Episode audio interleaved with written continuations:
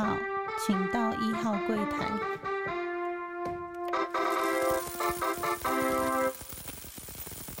大家好，欢迎收听初一十五，我是主持人 Q&A。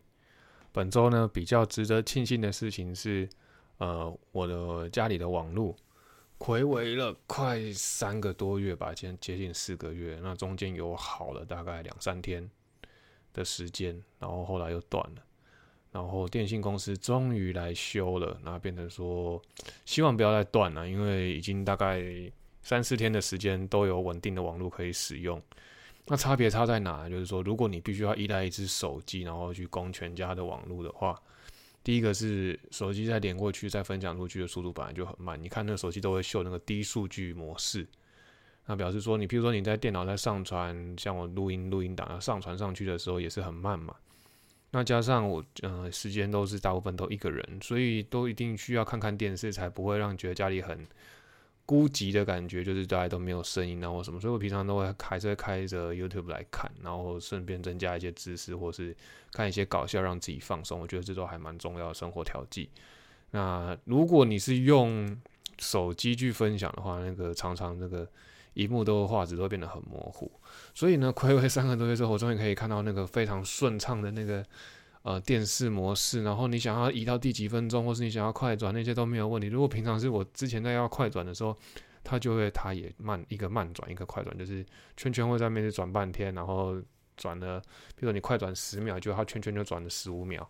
那你根本就没有快转到。所以网络现在大家都可能在台湾都认为那是很简单的公共财，然后就是觉得是很基本的，但是你其实你到了国外就是。有一些国家并不是那么顺畅的时候，你会觉得这些东西是非常值得珍惜的稀有产物。然后再来是呃，公司的电话也恢复正常了，就是说之前呢会有电话会有个状况，就是只能打，只能播出去，不能接收进来。那也不知道为什么。然后一样，厂商经过了很多个礼拜之后，终于来修理，然后让一切都比较顺畅。然后也整终于就是没有在。变成一个孤立的地方，可以可以跟外界有一些往来，别人打进来，所以我们也接收到一些讯息，然后就是呃变得比较文明，所以文明真的很重要。我们这种现代人呢，如果再再回到那种不文明的时代，大家可能会很难接受。但是因为我们出来就是什么状况都会遇到嘛，然后什么东西都要适应它，所以一直在挑战自己的最低限度，然后就会让自己。呃，更做更多生活上的，就是如果要遇到一些困难，然后遇到挫折，可能调整的弹性又会比以前更大了一些，这是少数少数的好处啦。人家说由奢入俭难嘛，那就是真的很难。但是你如果常常都在由奢入俭，那天天由奢入俭的话，就变成不是那么难的，就变成很平常、稀松平常的事情。那接下来先跟大家报告一下，就是。最近呢的一次联总会，它是没有做升息的动作，就是我们本来预期我自己的啊自己的预期是会升息的，因为我看一些啊，呃，有一些拆借市场上拆借的利率呢，呃，在这两个礼拜内算是升的速度还蛮快的，甚至有一周有一在有一在前两周的某一天，甚至直接跳了五点。五点就是五个 BP 嘛，一个 BP 就是零点零零一。那突然跳五点钟，你就会预期说是升息。那当然，这一次那个鲍威尔他也有解释不升息的原因，就是说他们看到市场上，嗯，不论是金融业啊，或者是呃房屋销售的数字，就变得比较坚强、比较稳固。然后销售的速度，因为银行就是。在升息之后，其实说真的，银行的贷款的量有慢慢的减下来，然后房屋的销售数字也都慢慢的呃在下滑。那最主要、最主要当然还是通膨的数据，他们看到通膨呃变得比较温和，不像之前啊像去年可能最高通膨的数据有到七到八个 percent。他认为呢，现在的通膨大概在维持在三左右，那失业率也慢慢的下滑，并没有。失业率并没有变严重，然后通膨又是属于一个温和的情况。那他们一直想要再把这个通膨呢控制在二到三个 percent 中间，就是说市场呢是一直持续的温和成长。那他们觉得在二零二三年到二零二四年中间这两年可能都如果没有所谓的黑天鹅事件或特殊事事件的话，原则上都会采一个温和成长的状态。那他们也预期说，慢慢的，他们希望做一个软着陆。如果是硬着陆，就是像当年的雷曼事件，就是说，呃，升息循环它会是就是持续好几年的升息，降息会持续好几年的降息嘛。那上一次大幅降息，然后到利率零，然后再到现在慢慢升来，其实就是在二零零八年金融海啸的时候，他们是急速的去做降息去刺激市场，那利率甚至零，然后甚至还有传说什么实质负利实质利率为负值这个状态。那在经过了。十多年的时在十五年的时间，然后现在的利率水准到达从零已经到达到一个非常高的点位，就大概是如果是以啊联邦的呃重贴现率的话，现在是五点二五到五点五嘛，啊到是等于是算是一个历史上还蛮高的点位。那如果一般的话，在跟银行借款的话，就在美国这边跟银行借款的话，通常会。七到十个 percent 左右，那你对大家台湾而言会觉得非常不可思议，但是因为这就是美国自由市场机制，像台湾的，其实在利率啊，或者这些通膨出，央行会打很强硬的措施啊，甚至就是会比美国这种呃联准会还要更强硬，所以台湾的货币跟货币政策啊，跟那个财政政策其实都算是还蛮强硬，就是。还蛮算是讲上一次讲左跟右的问题，就是算是很很左，就是说他很拿一只手很独裁的去控制它啦。就是是台湾有些为什么外资说台湾比较没有那么透明啊，或者市场比较没有那么自由，没有那么灵活，是因为台湾都是单一管理制的。那美国就比较真的是市场机制，然后加上联总会也不会是一个人说的算，那台湾就是央行总裁说了算嘛。那原则上。呃，联总会会是有好几个地方的呃，他们的代表会去做一个投票，然后做开会，会做，然后会做出一个合皮书出来，然后跟大家讲说他们这次开会的重点是什么，他们对未来的为什么会做这次的利率的决定，因为他们未来看到了什么数据，这些这都还蛮重要，所以每一次 O F O M C 的会议呢，其实对于整个金融产业的影响都还蛮大。那有些人会觉得合皮书很重要，有些人觉得合皮书不重要。但是我觉得，其实合皮书就表示说，美国他们联总会对于市场的看法。那当然会有一些阴谋论出现啊，说就是全世界的经纪人就掌握在这些人手上。那这些人手上其实后面就是什么被受控于罗斯柴尔德家族啊。那罗斯柴尔德家族就是世界上呃最大的经济的黑手啊，所以他们就是呃都会先做好先前的。啊，跟你做反向，就跟全世界的人做反向嘛，因为他们其实控制了央行，控制了各个各大财团背后的金流，所以他们一定会想尽办法让自己赚超多钱，然后会提早布局。就是就是看过这本书就知道，就是说罗斯柴尔德家族背后超大的阴谋论。那姑且不论真的假的，至少是说，嗯，联总会在判，他也不会自己开玩笑说说，就是说他们会就算是他们真的是阴谋论，他们也必须要考量到整体。就是全世界市场的机制嘛，所以他们的判断通常不会是随便乱胡乱啊，或者是说，就是都还是有有其根据，然后他都会说。所以我觉得我每一次都会尽量有时间就去看一下，那那这次也看的比较仔细，是因为跟自己的预期有点落差，就是你观察到市场上的利率，诶，偷偷偷偷在往上跑，可是最后却没有升息的原因是什么？所以这次我还蛮把在这这这些经济数据啊，就是。认真的看了一次，然后看了鲍威尔，最后在，因为他们都是在股票收盘之后才会开，就是才会把公报他们的结果。不讲，通常他们不会在当天去做市场的影响。但是他讲他做一个不升息的，然后说一个呃市场会软着陆，或是利率会软着陆的状态之下，讲完这个新闻，其实这两天的股票确实，呃美股确实大算是大跌了，然后市场不是那么的乐观。那背后还有很多原因，就譬如说，因为通膨可能还是会持续啊。那虽然说软着陆的话，表示说市场上目前不会快速的降息的话，那市场上的利政策利率政策还算是比较紧缩，所以短时间内可能股票也不是说会非常的热络。但是它如果是说明年的利率会慢慢的往下走的话，表示是说市场上可能会需要一些经济的刺激，让它慢慢的宽松，慢慢的宽松。如果是适当的调整，当然是好；如果是它是用它需要刺激，就变成说它要下猛药去刺激这个市场，那表示市场会会有一个下跌的状态。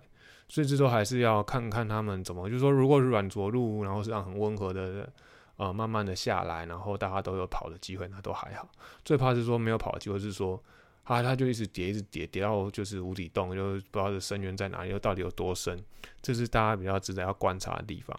那就跟大家分享到这边，这是我本周对于这个利率的观察跟看法。那今天其实不是要讲这些，而是说为什么要这么观察利率？那变成说，因为我自己还有在公司里面还有做呃所谓的资金拆解的动作，就是说如果我今天自己啊公司的钱不够，我要去调钱进来。那如果钱太多了，我要再把钱放出去给大家。所以你自己真的就是想跟回到刚刚讲说，银行为什么每一年都需要招人，就是说它编制很大，那加上还有总行，总还有很多管理的部门，让这一个机大型的机器可以继续运作。那在国内呢，因为都有总行部门嘛，所以总行部门会把所有的刚刚讲一些规划，比如说资金啊，都会帮你做有总行去做一些调动，利率用总行帮你算好，然后一切都是总行办的。可是我们在国外有时候就变成说，哎，资金要自己去借，自己去调，然后有时候利率啊跟那些风险要自己去控管，所以相对在操作上的程序又稍微比较复杂。你等于是说每一个人都是一个小总行，然后要去管理各个样的呃。整间银行的运作啊，然后是细项，所以其实每一个工作上面业务都有挑战啊。所以如果人家说，诶，你在国外会不会呃比较开心啊，或是每天都感觉在国外啊，其实要扛的责任其实比国内还要大很多。所以有好有坏，就是说你可以会获得一些国外的体验，但是你的瞬间的经验值也会上升的非常的快，这都是好处了。那当然，相对你要注意的东西，每天要。高速的运转去注意四面八方的状况的话，这个算是比较大的挑战，也算是每天为什么会呃做不完呐，或时间压力比较大的原因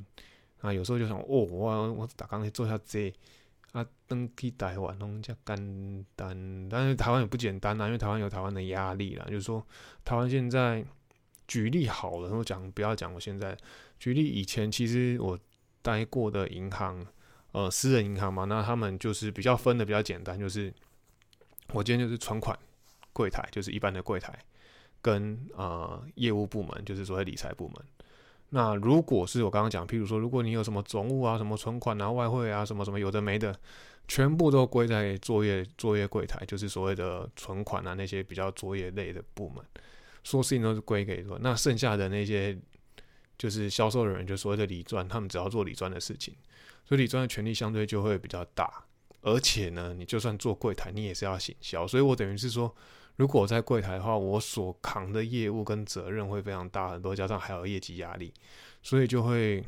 相对的比较辛苦啊。那但你说理专压力更大，他一定他的业绩目标是更多的，所以其实国内就会常常会遇到一些业绩啊、业务的那些问题。那国外当然也会有业绩，只是不是说没有，只是说。你不用随时去做一些推销或是行销的行为，你只需要去找说有没有人需要去需要资金，或者有没有需要存钱，这单纯相对比较单纯，就是回到银行的本质。那如果大家对于就是银行这些还是觉得很生硬、很生硬的话，我觉得最简单的话就是去看一本书，叫《胡雪岩》这本小说，就是类似金庸的小说《胡雪岩》。他就是什么红顶商人胡雪岩，其实他整本故事他在讲一些风花雪月，那都不重要。其实重要的是他在做所谓的钱庄的动作的时候，他就是做一存一借，一存一借，然后去赚中间的利差，或是赚中间的金流。这就是其实算是古书在写现代的银行，所以其实这本书还蛮传奇。就是说他把现在银行的模式呢，用小说的方式在。古早就把它写出来，所以如果大家有兴趣，可以去看《胡雪岩》这本小说。那到了致敬 Podcast 的时间，这一集主要把两个 Podcast 综合起来，然后讨论的议题也会比较多。第一个是呃，我看听到了呃，古埃他在讲，就是他小孩在语言上的学习，就是他因为。啊，他的太太嘛是讲类似俄罗斯的语言，然后他又又家里又有人会讲呃意大利的语言，然后他的小孩他跟小孩又会讲英文跟中文，那所以小孩的可能在语言上面的一开始的学习会比较错乱，然后会有一些缓慢。那这就跟我们之前有跟大家分享，我们家小女儿她在一个转换的期间呢，就会遇到这样的状况。那老大就反而没有这个问题。那还有再讲一个语言的问题的话，就是这一次这一集的那个台湾通讯第一品牌，他找了那个屌 cam 王兆谦，就是那个软剧团，然后 M 之前 算是。MCJJ 的那个合作的伙伴，那我也自己也发了那个 MCJJ，发了前几年 follow 的好一阵子，那是后来他就尽量就少录那个他的 p o c a s t 甚至那个最后软剧团这个 p o c a s t 好像我记得最近好像也也就是没有再更新了。那可是他软剧团继续做嘛，那就是他只是 p o c a s t 停，但是软剧团继续做，所以他就是去上了台湾通讯地品牌。去做一个广告，他们的拉丁喊名，那一样，他就是讲说他们小时候，呃，在都是家里都是讲台语嘛，可是他反而大家到了上大学的时候，反而都不太敢讲，因为那时候社会的氛围就会觉得你很台或者什么，那因为他们所生长的年代其实跟我差不多。但是因为我就是一个算是正统的台北人嘛，所以然后加上我可能也就是常年都会家里不知道为什么就会比较有国外文化的色彩在里面，所以我本身也不怕人家说我们是什么什么台或不台台客不台客，就算是台客，我们也就是 don't give a fuck，就是。台客那时候觉得大家有什么觉得什么那种什么不好，对不对？然后现那时候就他有些会觉得很怂，所以内心当然会很排斥这一个话，就说说是台客或什么，所以尽量当然会避免。那当然加上我可能是我爸，我印象中啊，就是可能家里会比较常出国的原因，可能是因为我爸自己本身也是念。外文系的嘛，就是以前那个年代，然后念外文系，他可能就觉得，呃，国外的文化很酷啊，所以他们常常出国啊，然后他加上他工作上面也需要常常出差，那也带来我们可能就一直都会接受到，哎，对国外的影集啊、电视啊、电影啊都没有很排斥。然后我哥哥哥因为跟我年纪有一点差别，所以他早早就在他大学的时候就是去。呃，去 L A，呃，去 San Francisco 那边交换学生嘛，所以他可能他，我印象中他交换学生的时候，可能我才国三、高中、高一、高二，那可能大家正在台客这个词在流行的时候，是在我高二到大一、大二的时候吧，所以就算是同学们，我反而会对于那些讲台语的同学会觉得很酷啊，就是他们东西身上很多东西可以学。对有，因为我那时候不是那么溜啊，就是说会听，但是真的不太会讲，会觉得很溜。然后上一次有跟大家讲说，就是从 P E 火那边学会去做这个语言的表达嘛。那就是这一集在听他在讲说，哦，过去的那些好像跟我的方向有点相反，但是其实你想一想，故事背景其实应该都是差不多，也都是一样的，只是说，呃，他们会把自己希望去把国语讲的字正腔圆，而我们是希望把台语讲的比较好。那说真的，大家其实语言就只是沟通而已啊。不管是怎么样，就是只要能沟通都没有问题。然后语言本来就没有对跟错，就算有口音，也又怎么样？你口音就是代表这个人的人格人设嘛。那他的成长背景，他有些故事都含在里面。就像大家会讨论说，诶。国旗，国旗，以前可能某一边会很讨厌国旗，某一边会很喜欢国旗。但我本身对于什么国旗、国歌啊，就是都没有什么排斥，因为我觉得你要认同这个国家，这都是国家演进的，就是都是历史的一部分啊。就是对我而言，就是到了这个年代，不论是什么国旗啊、国歌啊，不管以前好啊或坏啊，那它都已经成为事实了。你也没有办法再去再说哦，我要把这推翻，把那推翻。你把它推翻，就只是说。不认可你的国家存在在于这段时间的事实，所以我觉得没有什么好推翻的。那个过去当然有一些不好的故事、不好的经验，但是对我而言，我也不想再去推翻它了，因为这都已经成为既定的事实了。如果你越去推翻它，就是你反而越不认同这个国家。对我而言是这样子啊，就是没有什么，我我必须说没有什么政治的，不是要去说政治立场问题，而是因为我认同这个国家，所以我不想要再去。过去我也觉得说，哎，这个为什么是国旗是长这样？但是毕竟那个。过去的威权时代也是我们历史的一部分嘛？那你没有办法，你反而去推翻了这段历史的话，或是你不认同这段历史的话，反而会造成是随着时代的演进，你反而会没办法去认同你现在是一个呃，我们认为主权独立的呃国家嘛，或者是说会被人家会觉得。你们就是在于这个越模糊的阶段的话，反而越不没有办法得到人家认同，所以我觉得过去就是也是一部分，所以都要包容它。那不论好好或坏啊，那坏当然我们要去检讨嘛，好的就继续维持嘛。那主要是没有办法再推翻了，因为历史已经成为了事实。那他还有在提到，就是说，呃，小时候呢，就是他没有被爸妈称赞过这件事情。那我必须说，我可能大家的爸妈，他们就是我们这年代的爸妈，不太会去真正的会去说，哎，鼓励小孩，因为，呃，他们会希望我们一直都很好，所以他觉得他以前的观念可能是说怕溺爱嘛，所以不要，嗯不要被打，不要被骂，就阿弥陀佛，还希望他称赞你。我觉得我可能会更少接受的，就之前有跟大家讲说，我很缺乏爱或者什么的，因为。第一个是我小时候就不在家嘛，再来是呃跟我哥哥年纪差又比较多，然后我哥哥呢一路上都是所谓的比较自优的学生，就是说他的功课都是非常的好。那我从小呢就是比较容易被比较，因为我们都念同一个学校啊，就算过了四年之后，大家都会记得说啊那个，因为他曾经选过模范生或者什么，我从来都没有。啊，然后啊，那个模范生是你哥哥啊，哦，那你要加油，什么靠背啊，我要加油，啊，是不是我很烂的意思吗？那当然，爸妈也就是觉得说，会觉得很奇怪啊，为什么你哥哥都考第一名啊，你就是考个第十名，那是莫名其妙啊，为什么我一样生出来会差那么多？所以我相信爸妈一定会有那种期待的落差感，如果给他们落差感，可能就会比较强烈一点点。那也会觉得会有挫折啊，他会觉得说奇怪啊，为什么一样教就教不会，这个就教不会啊，那个就会主动去念书或者自己有自己的想法啊，这个就拱拱这样子，嗯，不是还好不是拱教，那我就觉得，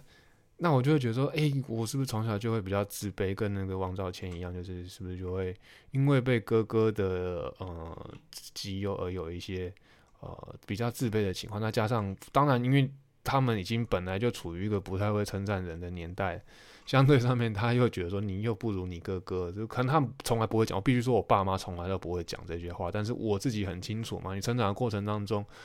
呃，周边的人啊，或是那些数字，那一二三的话就摆在面面前，那个就跟历史一样，没什么好去推翻它的，那没办法推翻呢。那你自己也知道，说我是不是不如他？然后我就会说，你就是觉得我不好嘛。有时候跟妈妈吵架，妈妈说我就没有这个想法，你为什么要这样讲自己？可是你自己就会就会觉得这样子啊，对。然后我也觉得不应该这样去顶撞妈妈，听了一定很难过。唉，对，要想到妈妈，对。然后，所以我会觉得说，不过我必须说，我妈妈在就是相对的比较级，比较级有好跟坏啊，一定有好处跟坏处。坏处就是我刚刚讲，我可能会相对就是 A 比较会自卑啊，然后到了学校，每个学校都跟老师都跟我说啊，你哥哥那么优秀啊，你要要要要，然后其实他都吞下去，说那你怎么差那么多？对吧？因为我哥，比如说小时候，我那个年代会有选什么自治自治市市长，然后我哥哥就会选，因为那时候政府可能在推广说，哦，什么叫民主，什么叫投票嘛，所以就会叫你去选模范生，叫你去选自治市市长。那我哥就是会都是出来代表去选的那个，虽然说他不是每一次，可能不是每一次都考考个什么第一名什么，他应该都会有竞争对手，可是他的竞争对手就会是那些就是切讲白了就是所谓的前几志愿的人嘛。那当然，后来他也就是无论如何啦，他就是结论，就是他大学还是念的台大，然后他出国念的研究所也是国外算很前面名次的研究所，因为他会去，他对追求名次这些东西是当做一个目标，然后他也觉得那是他该做的事情，就是他非常的守本分。那像我就不会是这种心态，我就会觉得说我我能过，我能会。我能学得通就好。那我觉得名次这些事情，就是我也不追求到一定要很顶，就觉得诶可以接受，是我能力的范围。就我好不知道为什么从小就知道说我能力范围大概就这样，就是十。比如说班上的名次四十个人，我就是第十名，七八名是我的极限，顶多到第六名就已经紧绷了。然后从来没有办法去追求什么前三名，就好像都不是我的态度。除了到工作以外，我才会去追求这些，就是不知道为什么，就是就是个性吧，个性真的就不太一样。那我再讲回来，就是妈妈怎么称赞我的，就是因为有比较级嘛，所以当我考上了公立高中的时候，他就很感动，痛哭流涕一次。然后当我顺利的考上了呃东吴大学的时候，他又非常的感动，说你这个竟然有大学可以念。就是那时候竟然有高公立高中可以念嘛？那我公立高中 我也没有念到非常的差，至少是念一个七八名的呃公立高中，就台北市七八名的公立高中。然后到了大学，至少我念的是所谓的私立大学，可是至少也是最前面，就是人家说的前前面就是福大东吴嘛，就是比较前面的私立大学。然后更神奇的是，我呃出社会其实一开始不是那么的顺利嘛。就好死不死，我又考上了呃所谓的呃公股的银行，他又觉得不可思议，你怎么又考得考得进去呢？他就会讲说，你就是在那种大考的时候会有很那种很晒的赛运，就对。然后就然后我又因为就是一边工作，工作了五年之后，其实都已经接近三十岁，才去考所谓的研究所，然后又要考多托福啊，又要考什么 GMA，要考一堆考试，然后再去申请学校。那又好死不死申请到一个百名左右的，就是 MBA 以 MBA 来讲百名左右的学校，他还又感动了一次，所以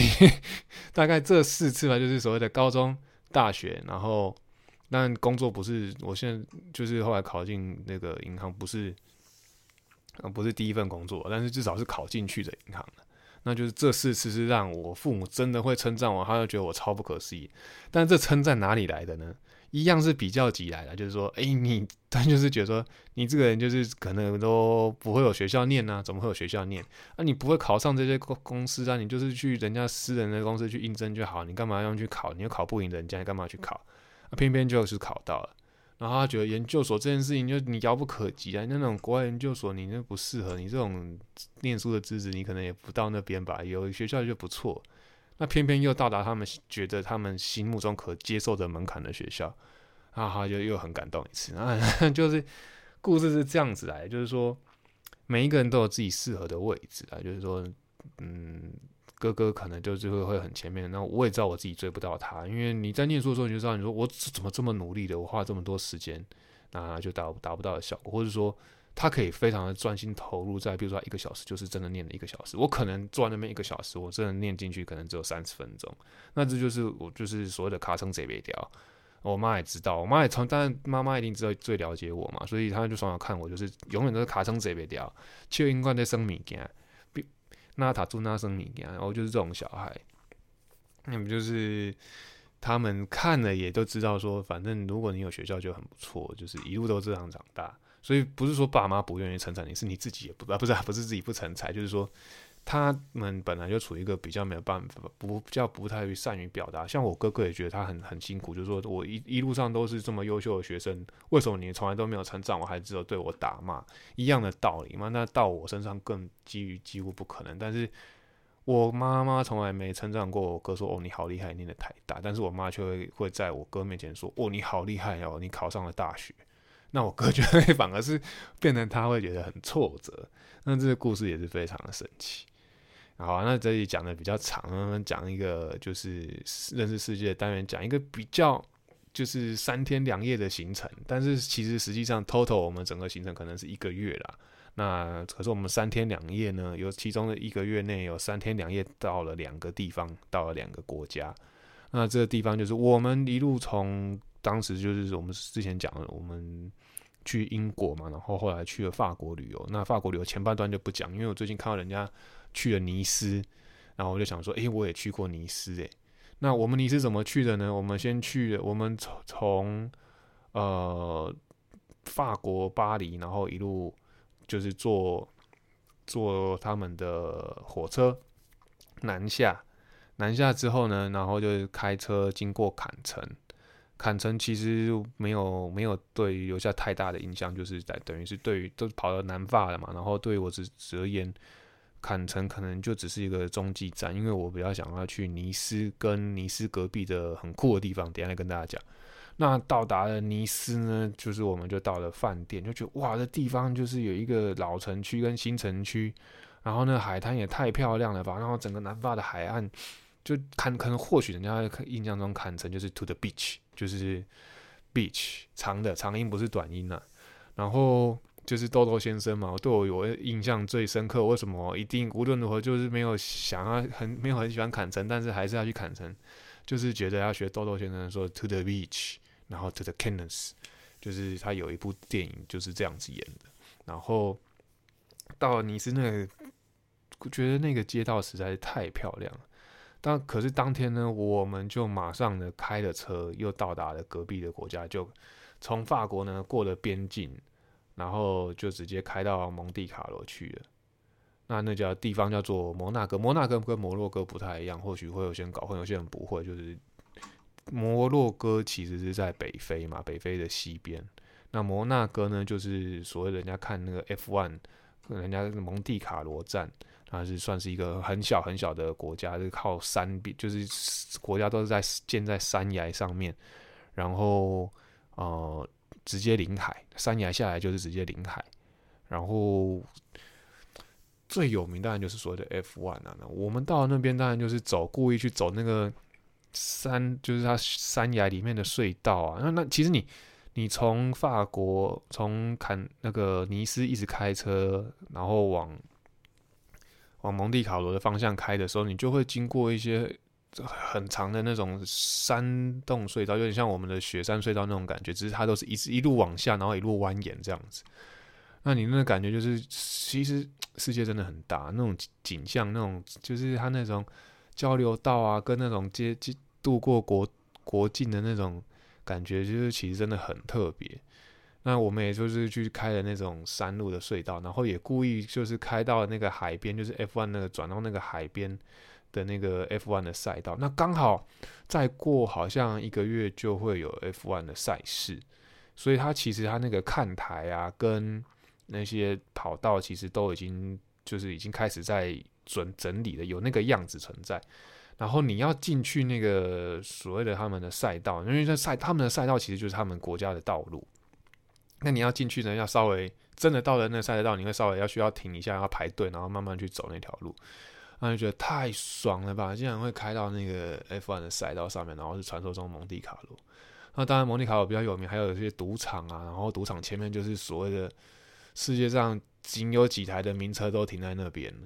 那我们也就去去拍了几张照，然后因为只有三天两夜，我们必须要到蒙地卡罗，然后还要再再回尼斯嘛。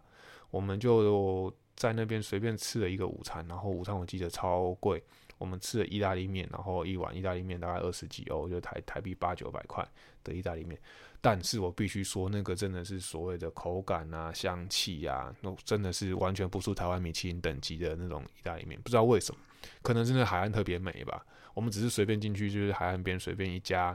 餐厅就吃到，就是他可能也帮下午吧，就三四点的时候，所以餐厅也爱做不做的。但是我们至少有进去吃啊，然后吃就哇，这也太美味了吧！只是一个肉酱，就是通心肉酱面，竟然可以做这么好吃。当然那个地方就是国家小，但是都是有钱人住的地方，又免税天堂，所以它相对物价就是真的是超级高。所以因为那边只有富人会住在那边嘛。然后只有超级有钱人会住在那边，就是所谓的 F1，他们就是那些车手都是那那种薪水的人才会选择住在那个国家，所以它相对的消费也很高，但是一定有一定的品质，我必须讲，就是非常有一定的品质。然后开完这些赛道，然后体验完了，因为国家很小嘛，然后我们它有一些山崖的小路可以走，然后很漂亮什么，可是我们就没有时间，就赶回了尼斯。那回到尼斯呢，就已经接近了。接近了傍晚了嘛？那这个傍晚呢，就回到那个老城区的街上，哇，那真的是太漂亮。然后我们去找了一家叫做青青蛙，sorry，青蛙的餐厅，然后就在那边吃了晚餐。那晚餐就是非常可口，我们当然就是有点了呃法国鹅肝酱啊，然后点一些它就是真的开始真的是有田鸡啊田鸡的料理，然后就是一些特殊当地的料理，然后吃完然后在那个就是那种灯光路边的灯光下，然后把那个晚餐然后点那个一个红酒，然后吃完之后呢，我们就去他们的。他刚好那边有市集，所以我们也在市集晃晃，然后那边闲晃，感受到那个城市的美好。那竟然会有人跟我们说，你们两个来这边，竟然敢在这边走，